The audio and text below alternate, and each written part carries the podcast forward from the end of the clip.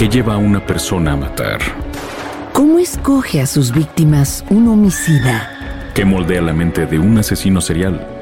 Cada semana nos adentramos en la mente, métodos y locura de los asesinos seriales más notorios alrededor del mundo. Acompáñanos a los lugares de los hechos, a la historia, a la vida de estos criminales. Asesinos seriales. Una producción de Parcast y Spotify.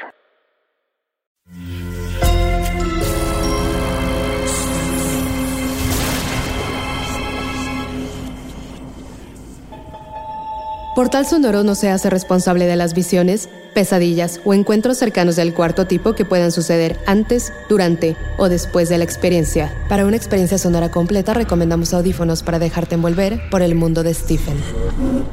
Escucha bajo tu propio riesgo. Buenos días. ¿Cómo va esa historia? Estoy escribiendo sobre astronautas y la verdad no sé si lo estoy haciendo bien. ¿Ah? ¿Y ahora a ti qué te dio para irte al espacio? No sé, quise cambiar un poco, darle un giro, aunque en este momento lo que más necesito es una cerveza y un poco de aire fresco. Ay, qué bueno, porque iba a proponerte llevar al niño a la playa. Aún no ha visto el mar. Stephen lo piensa un segundo. La playa le ofrece el aire que necesitan sus pulmones oxidados y el horizonte lejano como una vista que lo saque de su encierro. Se estira frente a la máquina y el saco de huesos que es su cuerpo le reclama. Está bien, voy a cambiarme y tú ve preparando lo que necesites. Suben al viejo Buick, la reliquia familiar. La esposa acomoda la sombrilla, la pala de plástico, la cubeta roja, una canasta de picnic con comida y toallas de colores. Stephen limpia sus lentes, enciende el motor y sonríe por primera vez en mucho tiempo. Mientras conduce, los campos de maíz se transforman en amenazantes murallas amarillas a ambos lados de la carretera. Vamos a la playa y no compraste cerveza, idiota. Necesitamos cerveza y whisky. Tú sabes lo que el mar significa para nosotros. En la próxima estación aprovecharé para poner gasolina y comprar algo, ¿está bien? La carretera es una larga recta silenciosa. El sol cae a plomo sobre el pavimento haciendo que el vapor borre las líneas. A lo lejos, aparece el letrero de la estación de servicio de Hap. Stephen se estaciona, baja del auto y entra a la tienda. Hay pocas cosas en los viejos anaqueles. Camina por los pasillos hasta el refrigerador al fondo. Toma un paquete de seis cervezas y se dirige a la caja. ¿Seis cervezas? ¿Acaso eres idiota? Obedece sin chistar, como su hijo cuando él le dice que salga de su estudio. Toma dos paquetes más y una botella de whisky Cody Stark. Cigarros y un par de chocolates para el pequeño. Paga y sale del local con el cerebro flotando en un mar de oxitocina. Cuando atraviesa la puerta, observa la grúa de la policía que se lleva un coche. Hola, Sheriff Buster. ¿Y ese auto? Buenos días, Stephen. El dueño desapareció. Se supone que entró al baño y nunca más salió. ¿Quién era? ¿Alguien que conozcamos? Al parecer era un forastero, uno que iba de paso. Mm, eso podría funcionar para ti, ¿no, Stephen? Quizá ahí hay una buena historia. Eh, sí, tal vez sí, pero hoy no es día para escribir. Eh, vamos a la playa para que el niño la conozca. Pareciera más que vas a una fiesta. Y si te tomas todo eso, que conduzca a tu esposa, por favor. Sí, no se preocupe, hasta luego. Stephen mete las cervezas en la cajuela y maneja hacia la playa. Cuando llegan, el mar se presenta inmenso ante ellos. Hace viento, pero las olas no son fuertes. Su esposa baja las cosas y el pequeño tropieza en la arena. Con cuidado, chico, despacito. Este no es el piso de la casa, aquí puedes hundirte. El niño sonríe y avanza bamboleándose como los barcos que se divisan lejos de la costa. Stephen destapa una cerveza y la fulmina de un trago. Abre otra y la termina con la sed de un náufrago. Abre una tercera, poseído. Oye, oye, oye, oye, ¿qué te pasa? Vas muy rápido con eso, Steven. Eh, una lata menos. Él mira la cerveza que tiene en la mano y las dos latas que acaba de aplastar automáticamente. Respira y da un trago breve, en silencio, observando el mar. ¿Te conté cuando vi a una niña ahogarse? No. ¿Cuándo fue eso? Yo era un niño, había venido aquí con mi madre a conocer el mar. Era un día muy parecido a este. Mi madre escuchaba a los Beach Boys y yo hacía una enorme fortaleza ahí en la arena. La niña, en realidad casi adolescente, nadó demasiado lejos y cuando se dio cuenta de que no podía volver, comenzó a gritar desde lo profundo. Algunos hombres intentaron rescatarla, pero la corriente era muy fuerte y no podían llegar a ella. Al final alguien llamó a la lancha de rescate y todos, turistas y la gente del pueblo, entre ellos mi madre y yo, nos quedamos esperando en la orilla. La niña seguía gritando cada vez más lejos hasta que se quedó sin fuerzas y se hundió. La lancha de rescate nunca llegó. Recuerdo que la encontraron días después en otra costa. Su cuerpo estaba lleno de marcas, de ventosas y algo como picaduras en toda la piel. En las noticias dijeron que eran tentáculos y los hilos de una medusa. ¿Cuántos años tenías? No sé, ocho, tal vez diez. Desde ese día el mar se convirtió en un enemigo, en una amenaza. Por eso el mar solo me da sed. Stephen aplasta la lata y abre otra. Respira profundo y observa a su hijo que se moja los pies y huye. Regresa. Vuelve a mojarse los pies con la resaca del mar y corre hacia sus padres de nuevo. Feliz. Su esposa observa al pequeño mientras saca un par de sándwiches de mortadela de Bolonia. Le da uno a Stephen. Ah, la comida de los dioses. ¿Por eso no te gusta nada nadar? Eh, Me da miedo hundirme, corazón. Es solo eso. Todos flotamos, Stephen. Todos flotamos. El miedo es el que nos hunde. Deberías volver a intentarlo, sobre todo para cuando el niño crezca. Si no, ¿quién le va a enseñar? Mientras la pareja come el manjar de los dioses, pan blanco, mayonesa y bolonia, el pequeño toma arena y la avienta. El viento se le mete en los ojos y empieza a llorar. La esposa corre hacia el niño con una botella de agua, le moja la cara y lo tranquiliza. Stephen toma otra cerveza y otra. Se siente intranquilo, como si supiera que algo terrible está por suceder. Eres un cobarde. Cuéntale tu secreto que has guardado en tu corazón todos estos años. Ándale. Dile de las pesadillas que tuviste cuando apareció el cuerpo en la orilla y viste el rostro pálido de la chica sin vida, cubierto de algas, con las marcas de las ventosas. ¿Por qué no le dices que tienes miedo a que los tentáculos atrapen tus piernas y te lleven a lo más profundo? Como esa chica, ¿por qué no le cuentas que tienes miedo de hundirte? Hundirte como se hunde tu cerebro en oxitocina. Stephen ataca el whisky Corisark, abre la botella y bebe directo de ella, mezclándola con cerveza. Intenta callar la voz en su cabeza, intenta borrar esos recuerdos de gente muerta en un día feliz. Su mente está a punto de sufrir un cortocircuito. ¿Por qué nunca me contaste de la chica? No sé. Supongo que todos hacemos trampa en nuestra baraja de recuerdos, ¿no? Las olas suspiran acompasadas con las criaturas marinas que bailan con ellas en lo profundo. Las palmeras se mecen al compás en una danza entre el mar y la tierra. Stephen observa los barcos a lo lejos. Le parecen dibujos de un alumno de primer curso de primaria. Simples líneas rectas en el horizonte. No, hijo, no. Stephen reacciona y ve a su hijo con la boca llena de arena, llorando. Su esposa corre una vez más con agua para limpiarlo. El niño tiene la cara embadurnada. El agua limpia el rostro y el pequeño escupe la arena. Llora como cuando alguno de sus juguetes deja de funcionar. Stephen sonríe, pero siente que su sonrisa es una mueca rota. Bebe un trago de whisky y cerveza. Se levanta y comienza a hacer un hueco en la arena. ¿Qué haces? Como este niño no se porta bien, lo vamos a enterrar. Stephen se da cuenta que sus palabras suenan peor de lo que parecen. Entonces vuelve a sonreír y sigue cavando con las manos. Cuando termina, levanta al pequeño y lo acuesta en el hoyo. Intenta hablar con un tono dulce y juguetón. Este niño mal portado se va a acostar aquí sin moverse. El pequeño mueve sus manitas y sonríe mientras su padre, con la pala de plástico, empieza a enterrarlo.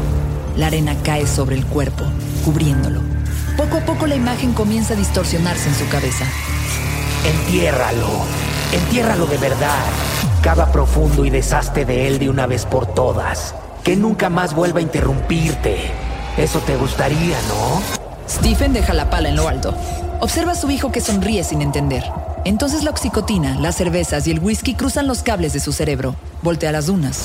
Su mirada se pierde en ellas. Sus ojos vagan en las crestas cortantes, en las crestas irregulares, que parecen amontonadas sobre otras dunas.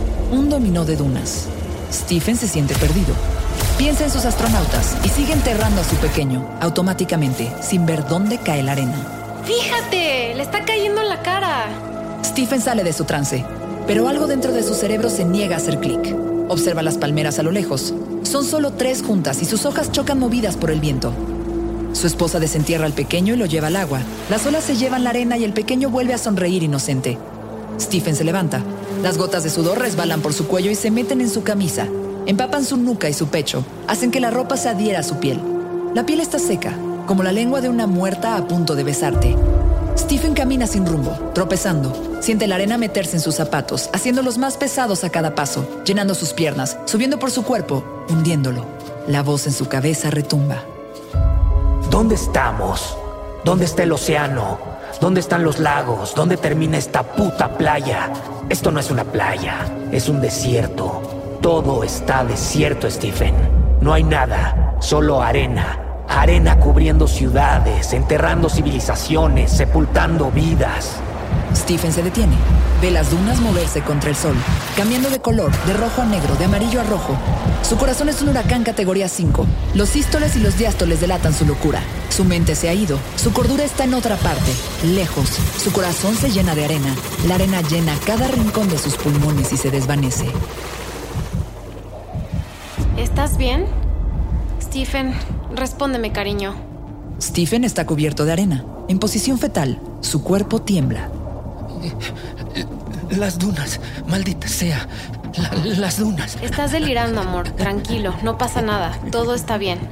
Vamos a casa.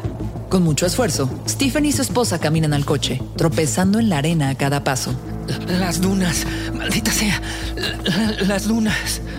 Stephen duerme en el asiento trasero. Su esposa maneja con prisa, pero con precaución. Voltea a ver de reojo a su hijo que juega con la cubeta de plástico y a Stephen que sigue delirando con las manos tensas en el aire. Las dunas. Maldita sea, las dunas. Stephen dormita en el sofá, cubierto con una cobija. Su esposa le da un té de tila, su pulso tiembla y su mirada está perdida. Bebe el té y se queda dormido. Despierta. Corazón, ¿cómo te sientes? No sé, no recuerdo nada. Tuviste una especie de ataque, algo, no sé si alucinabas o tuviste un brote psicótico o qué mierda. ¿No dejabas de hablar de las dunas? ¿Qué pasó en tu cabeza? Stephen se revuelve, busca la respuesta en el aire, pero las paredes no brindan explicaciones. No, no lo sé. Tengo que trabajar, debo terminar esa historia. Debemos hablar de tu consumo de alcohol y pastillas. Lo de ayer no fue normal. Me preocupa que, te pase algo peor, que vuelvas a perder la razón estando con el niño y, y esto se convierta en una tragedia. Stephen se levanta, enojado. Se siente culpable. Quisiera decir algo en su defensa, pero le es imposible. Abandona la sala y se refugia en su estudio. Ahora resulta que quiere controlar tu manera de beber. En esta casa todos están en tu contra, maldita sea. Stephen destapa una cerveza. No tiene sed, pero el dolor de cabeza es insoportable y piensa que quizás si bebe lo suficiente puede dejar de sentir las tenazas que estrujan su cerebro. Se tira en la silla y lee las páginas del cuento que aún no ha terminado. Esta es una mierda. ¿Qué hago yo hablando de astronautas? Esto no es lo mío. Mientras revisa el texto, apenas unas cuantas cuartillas que va tachando con una pluma roja, la voz vuelve a su cabeza. Las dunas, maldita sea, las dunas. Stephen mete una hoja en blanco y comienza a teclear, poseído. Las palabras se convierten en imágenes, las imágenes se llenan de desiertos, los desiertos devoran civilizaciones, las civilizaciones mueren y los astronautas enloquecen sedientos. Stephen termina el cuento. No es su mejor historia y está muy lejos de lo que normalmente escribe. Lo sabe, pero al menos ha cumplido con sus seis páginas diarias. Respira profundo, se termina la cerveza y destapa otra. Mientras bebe una voz tras otra, con la sed venenosa de los náufragos, su cabeza, hecha un remolino, gira en torno a la arena, piensa en entierros, piensa en hundirse, piensa en flotar. Hasta que se queda dormido rodeado de latas de cervezas vacías y páginas sueltas. Buenos días, ¿cómo te sientes? Stephen aparece con el pelo revuelto. Le duele la espalda de dormir en una silla vieja. Le duele el alma, con esa angustia de vergüenza que dan las borracheras de las que nada se recuerda, pero no quiere aceptarlo. Se sienta a la mesa con la culpabilidad como plato principal. Bueno, pues espero ya podamos hablar de lo que pasó. No pasó nada. ¿Por qué no le clavas el cuchillo del pan para que deje de molestarnos? Stephen siente el mareo venir lentamente. Es una ola lejana que chocará contra las rocas de su cerebro y se convertirá en recuerdo. La voz en su cabeza es un síntoma de ello. Sus manos se aferran a la mesa, conteniéndolo, como si estuviera a punto de caer. Necesito dormir. Es lo único que quiero ahora. No contestar tus preguntas. Stephen se levanta tambaleándose y huye a la recámara. Los siguientes días los pasa encerrado en su estudio, huyendo de su familia, huyendo de su cabeza, huyendo de sí mismo. Escribe ensimismado, porque sabe que escribiendo es otro. Otro que imagina escenarios terribles, otro capaz de cometer crímenes de papel y regocijarse con ellos. Quiere expulsar a ese otro de su cabeza. Intenta un exorcismo de tinta negra. Lleva dos días sin beber alcohol. Las pastillas descansan al fondo del cajón, esperando que se quiebre y recurra a ellas. Pero él está decidido a no tomarlas. Enciende un cigarro con lo que queda del anterior. Las cajetillas de Lucky Strike se acumulan en el piso y el cenicero parece un pequeño volcán apagado. Cenizas de la ansiedad. Su pulso tiembla y sus latidos le exigen la paz del alcohol. Es una lucha interna. Quizá ella tiene razón. Quizá me estoy volviendo loco. Quizá me estoy convirtiendo en el joven del corazón del actor y estoy a punto de quebrarme. Las páginas se llenan de pesadillas, de monstruos y muertos, pero Stephen sabe que los muertos no pueden dañarlo, solo los vivos. Entonces arremete contra ellos para purificarse. Veo que estás avanzando. Me alegro y me alegra ver que no hay cadáveres de cervezas, solo de papel. Estoy en ello. La esposa acaricia la espalda tensa de Stephen. Se acerca a la máquina de escribir y lee la última frase que ha escrito. Esa frase es mía. ¿Quiénes flotan en esa historia? Stephen sonríe.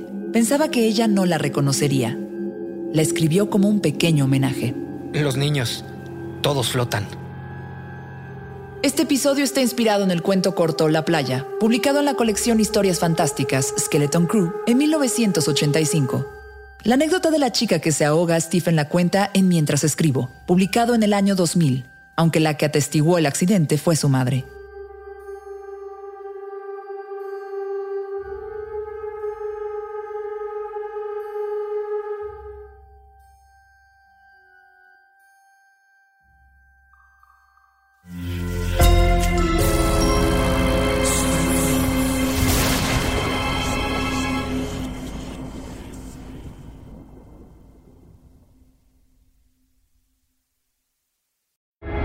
¿Qué lleva a una persona a matar?